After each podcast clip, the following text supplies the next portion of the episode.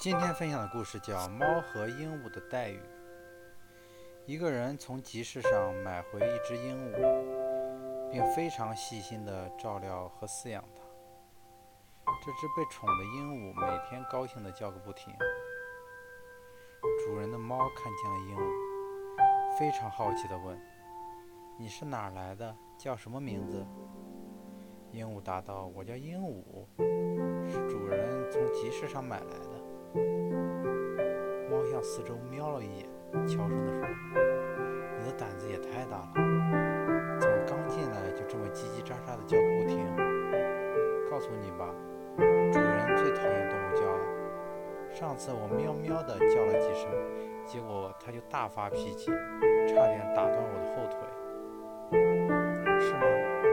看来主人的确讨厌你的叫声，不过他好像很喜欢我悦耳的叫声。”每次我对它叫，它都会高兴地奖励我好东西吃。鹦鹉说。